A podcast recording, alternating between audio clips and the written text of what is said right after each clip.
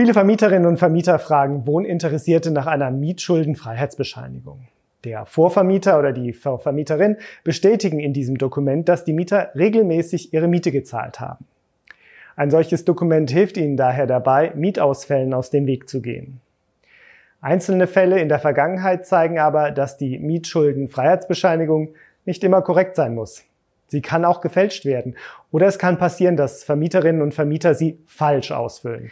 Wenn man diese Möglichkeit jedoch mit berücksichtigt, dann kann eine Mietschuldenfreiheitsbescheinigung immer noch ein gutes zusätzliches Mittel sein, um Bewerberinnen und Bewerber besser einschätzen zu können. Wer stellt die Mietschuldenfreiheitsbescheinigung aus?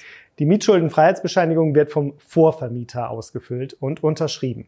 Viele Mieterinnen und Mieter legen häufig vollständig ausgefüllte Bescheinigungen ihren Vermietern vor, die diese dann nur noch unterzeichnen. Was muss in der Mietschuldenfreiheitsbescheinigung drinstehen? Es gibt keine gesetzlichen Regelungen, was genau in einer Mietschuldenfreiheitsbescheinigung drinstehen muss. Um ihren Zweck zu erfüllen, sind aber folgende Angaben sinnvoll. Namen, Adresse und Telefonnummer der Vermieterin oder des Vermieters. Namen und Adresse der Mieterin oder des Mieters.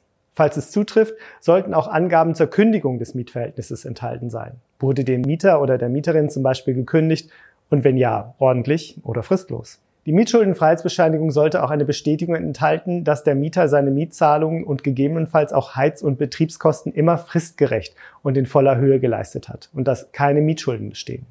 Sollten Mietschulden bestehen, müssen Angaben über deren Höhe und Rückzahlungsvereinbarung enthalten sein. Der Vermieter oder die Vermieterin muss am Ende natürlich auch noch unterschreiben. Sind Sie verpflichtet, eine Mietschuldenfreiheitsbescheinigung auszustellen?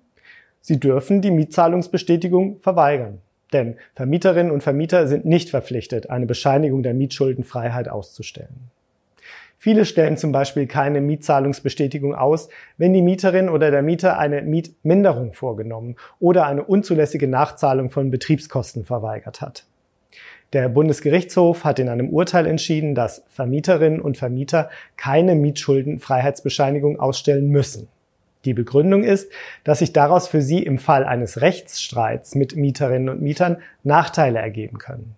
Mietende haben lediglich Anspruch auf eine Quittung für geleistete Zahlungen. Hierzu sind Vermieterinnen und Vermieter gemäß 368 im bürgerlichen Gesetzbuch verpflichtet. Was ist, wenn die oder der Vorvermieter keine Mietschuldenfreiheitsbescheinigung ausstellt? Sie können Mietinteressierten dann auch anbieten, die regelmäßige Zahlung der Miete über Kontoauszüge nachzuweisen. In diesem Fall sollten alle anderen Abzüge und Eingänge natürlich geschwärzt werden.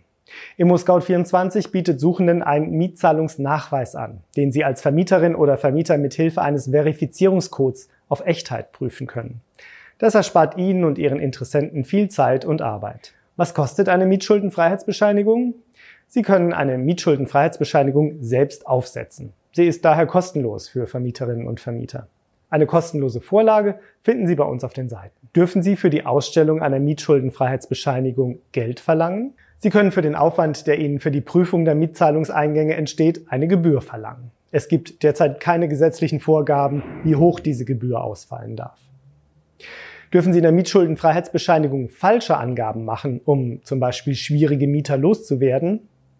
Das sollten Sie lieber nicht tun, denn es kann sein, dass Sie sich im Falle eines Rechtsstreits wegen vorsätzlicher sittenwidriger Schädigung schadensersatzpflichtig gemäß 826 BGB machen. Damit sind wir am Ende. Haben Sie Fragen an uns, Lob, Anregungen oder Kritik? Dann freuen wir uns über eine E-Mail an podcast@scout24.com. Vielen Dank und bis zum nächsten Mal.